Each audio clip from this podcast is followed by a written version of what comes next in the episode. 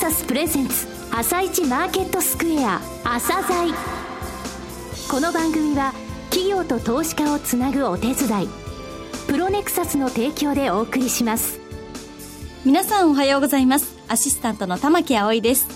それではスプリングキャピタル代表チーフアナリストの井上哲夫さんと番組を進めてまいります。井上さんよろしくお願いします。よろしくお願いします。今日も楽しみな企業をゲストにお招きしています今日ご紹介する企業は証券コード3917アイリッチです。はいアイリッチさんですね、はい、えー、O2O ですね。あの、スマホ等で、えー、情報が入って実際のお店の方に、えー、足を、えー、浮かせる、えー、そういったビジネスのところでは本当リーディングカンパニーなんですよ、でこのこれフィンテックでも名前が出てくるんですね、えー、事業をどういうふうに成長させてこれから、えー、そこのところを広げていくかというところぜひお聞きください。はい。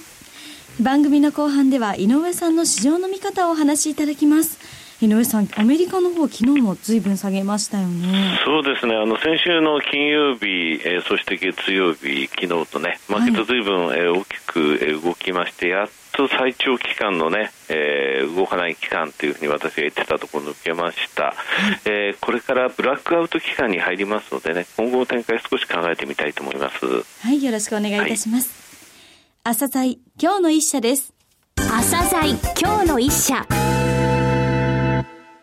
本日は証券コード3917東証マザーズに上場されているアイリッジさんをご紹介いたします。お話しいただきますのは代表取締役社長でいらっしゃいます小田健太郎さんです。本日はよろしくお願いします。はい、よろしくお願いいたします。えー、昨年、えー、7月に上場されましたと。えー、アイリッジという社名、これどういう由来なんでしょうかね。はい。えっ、ー、と、アイリッジという名前の由来なんですが、はい、あの、リッジという名前、まあ、リッジというワードはですね、リッジはい。はい、あの、海底山脈のことをリッジと申すんですが、よく海嶺と申すんですが、はい。はい。あの、地球のですね、プレートが湧き出てきて、はい、えー、海底山脈になっておるんですが、はあ、そういうふうに、要は地球が生まれる場所がリッジなんですね。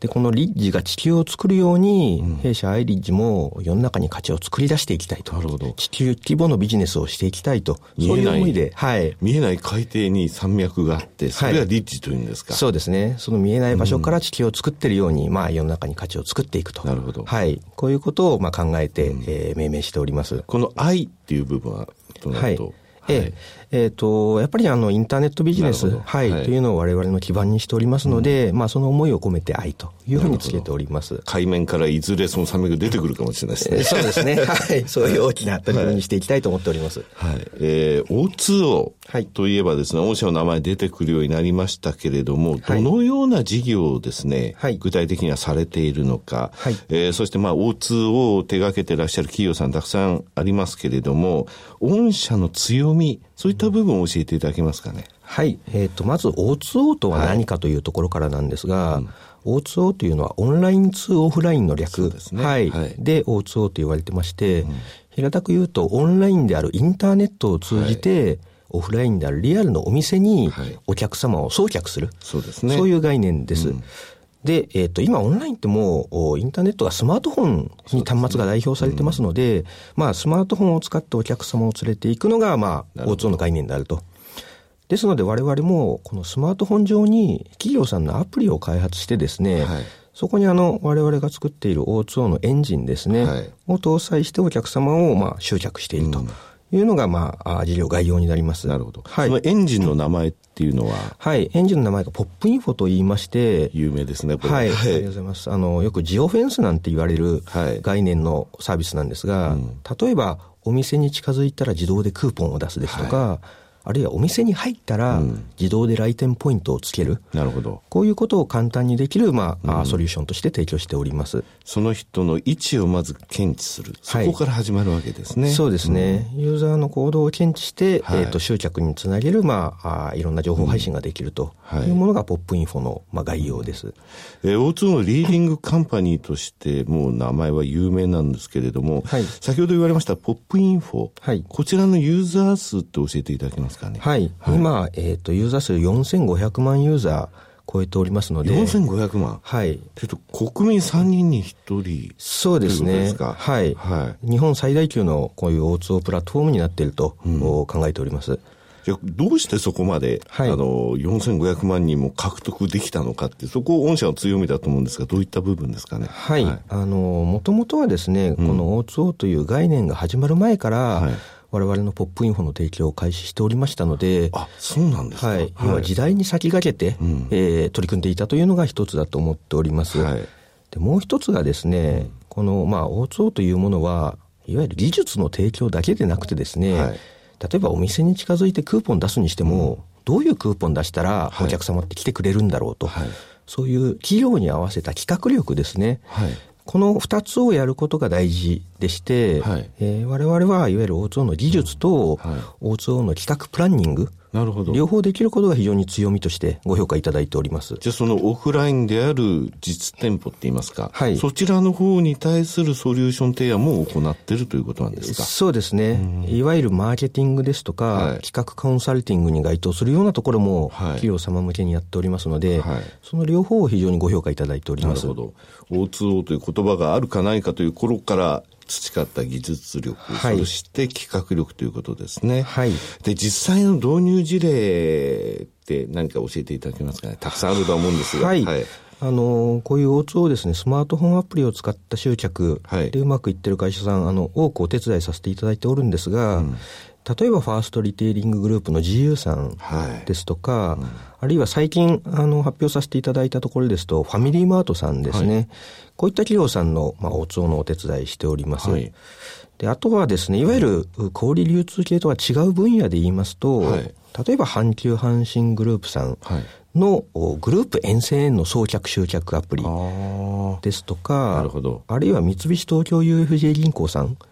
の、まあ、銀行？さんが、はい、あまあ、口座持ってるお客様向けに、い。ろんな情報配信するところも、ポップインフォを活用いただいて、お手伝いしております。もう今や金融にまでってことですか？そうですね。だとフィンテック銘柄ということですね。はい。あありがとうございます。はい、我々もですね、今、はい、あの、フィンテック分野への取り組みは非常に力を入れておりまして、うん。はい、今申し上げたメガバンクさんだけでなくてですね、うん、本当に多くの地方銀行さん、うん、あるいはカード会社さん等々に弊社の技術採用いただいておりますので、こういったあの、いわゆる小売流通以外の金融機関さん等々の業界に積極的に展開しているところでございます。えー、今、電鉄でもということが、えー、ご紹介いただきましたけれども、バスペイ、これあの、トピックとして話題になりましたけど、これどういうものなんでしょうか、ね、はい。えっ、ー、と、バスペイと申しますのが、要はアプリで、えー、支払いができるサービスの一つのバス業界向けの形として、はい、展開しております。で我々あのフィンテックへの取り組みの一つとして、はい、えー、要はお客様がお店に来た後、アプリで支払いまでできたら簡単で便利だよねっていう概念で、はい、アプリ決済っていう領域に取り組んでおるんですが。アプリで決済はい、そうですね。はい、まあ、あの、やり方としましては、うん、アプリに事前にクレジットカード番号を登録しておくと。なるほど。で、はい、2回目以降はもうアプリでクリックだけで支払いができると、はい、そういう概念でスタートしておるんですが、うん、それはあのバス業界向けにですね、えっ、ー、と、最近開始いたしましたのがバスペイでして、はい、例えば、あ中距離バスです。いわゆる高速バスに乗るときに、はい、事前にもうアプリで予約支払いまでしておくと。はい、で、乗るときは運転手さんに、そのアプリ内に表示されるチケットを見せるだけ。なるほど。こうやることで、もうあの、現金での支払いも不要ですし、はい、営業所に行く必要もないと。こういうあの、簡単に支払いができる、まあ、アプリ決済のバス業界向けのサービスで開始したのがバスペイでございます。ね、はい。本当にあのフィンテックにどんどんどんどん近い位置に行かれているという印象ですね。はい。御社の場合。えー、具体的にですね、どういう段階で御社に収益が発生するのかって、そういう収益構造ってお話しいただけます？はい。えっ、ー、と、我々の収益構造は大きく2つに分かれておりまして、はい。一つがあの先ほど申し上げたような、いわゆるポップインフォを中心とするソリューションの、もうライセンス料ですね。はいはい、なるほど。いわゆる毎月毎月いただく、まあストック型の収入というのが一つでございます。はい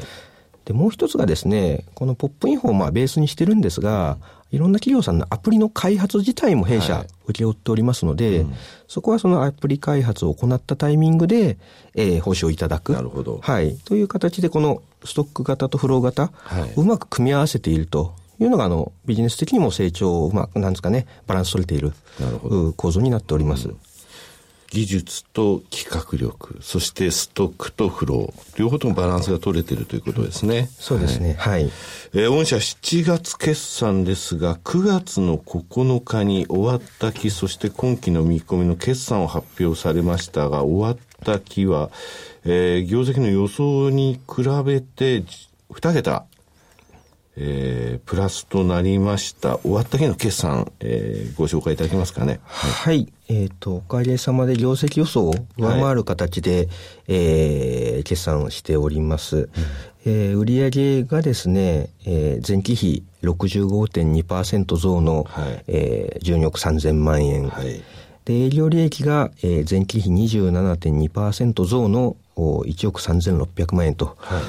いうところで、はい、えっ、ー、と、決算となっております。簡単にこの要因みたいなのってあります？ね。はい。えっ、ー、と、大きいところで言いますと、まず、あの、このスマートフォン O2 市場が伸びているというのが一つなんですが、その中で、先ほどお話しさせていただきましたように、この O2O といえばアイリッジ、はい、あるいはそこから広がって、えー、フィンテックへの取り組みでもアイリッジ、はい、こういう形であのご評価いただいておりますのが、うん、市場の伸びに合わせて、我々のビジネスも拡大できている。そのところだと思っております。ビジネスの成長に伴うという部分ですね。そうですね。これ一番いいあの気持ちのいいですね、はい、投資家にとっては気持ちのいい増収増益の形なんですけれどもね、はい、はい、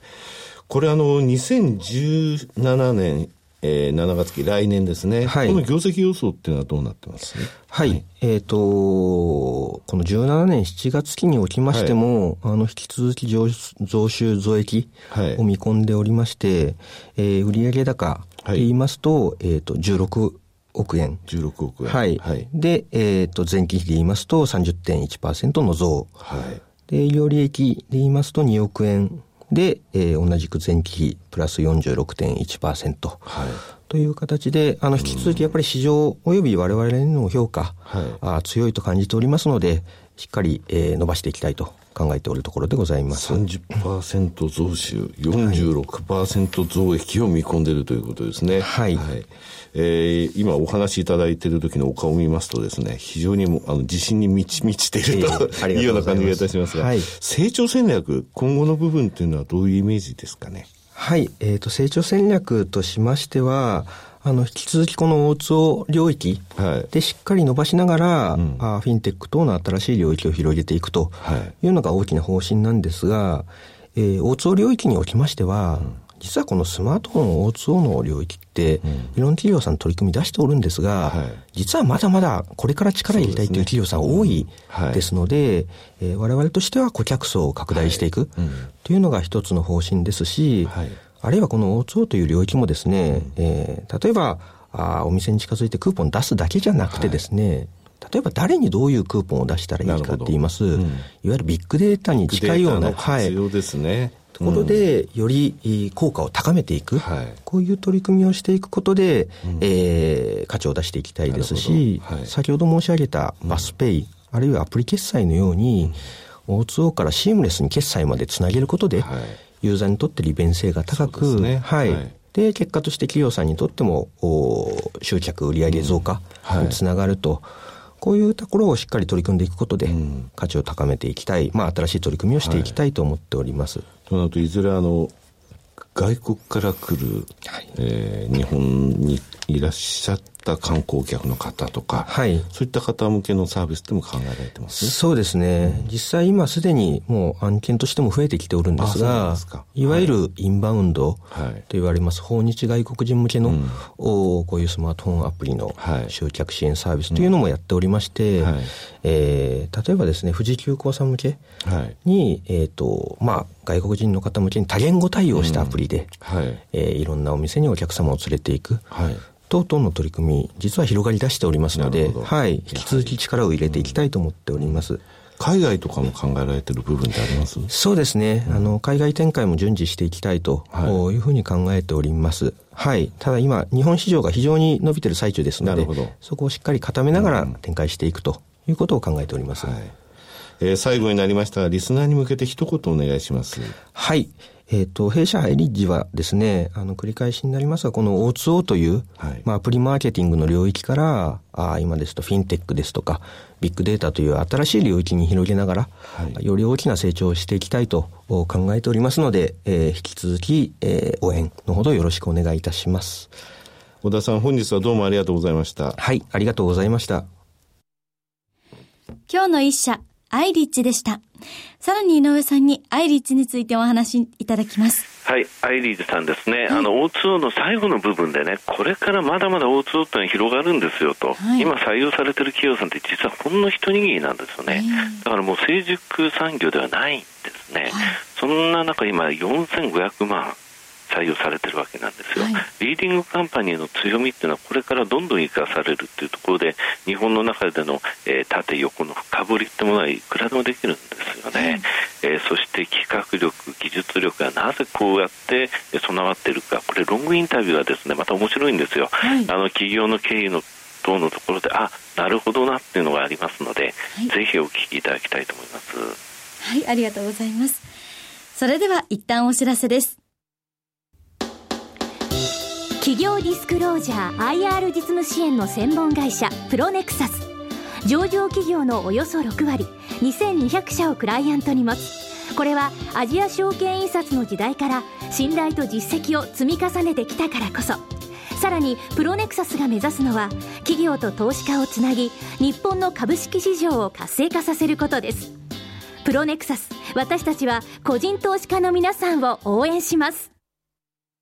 井上哲夫今日のストラテジーそれでは井上さん、後半の解説もよろしくお願いいたします。はい、アメリカの方ね、金曜日大きく下げて、はい、月曜日上げて、また昨日下げたと。はい、えー、月曜日と金曜日については利上げをめぐってね、高派、えー、ハト派の発言が出たわけなんですが、はい、これからあの FOMC が、えー、期日がね迫ってきたんでブラックアウトって言いまして要人が発言できない期間に入るんですよ、はい、ただあの、えー、中国で明日から、えー中秋節のお休みがありましてね、はい、えー、東アジアの市場結構お休みがあるんで昨日なんかもずいぶんポジション調整の動きがありました、うん、同じようにアメリカでもちょっとそのイベント前の、えー、手仕舞いが昨日入ったかなという印象なんですけれどもね、はい、日本の方は、えー、日銀のですね ETF 買いもあってって大きくは下げてないなという印象なんですけれどもね、はい、最低改ざんというのは7000億円割れになってましてね、はい、これあの東証一部の時価総額でいくと0.14%って非常に低いんですよ、でこの番組何度も言ってるんですが0.6%があの、えー、上値メイドでそこまで膨らますことはできるんですけれどもね、まあ、通常で言ってもあと1兆円1兆5000億円ぐらい買うことはできるんですがなかなかそれを誘発する先物の買いが出てこない。まずは来週のイベントが終わってその後同意づいて、えー、そこからですからね、はい、えー、なかなか最低の改ざんが積み上がらないのでこれただあの開業力としてはあの意識しておいてもいいかなと思いますね。はい、はい、井上さん今日もありがとうございました。ありがとうございました。また来週もよろしくお願いいたします。この後は東京市場の寄り付きです。朝鮮。この番組は企業と投資家をつなぐお手伝いプロネクサスの提供でお送りしました。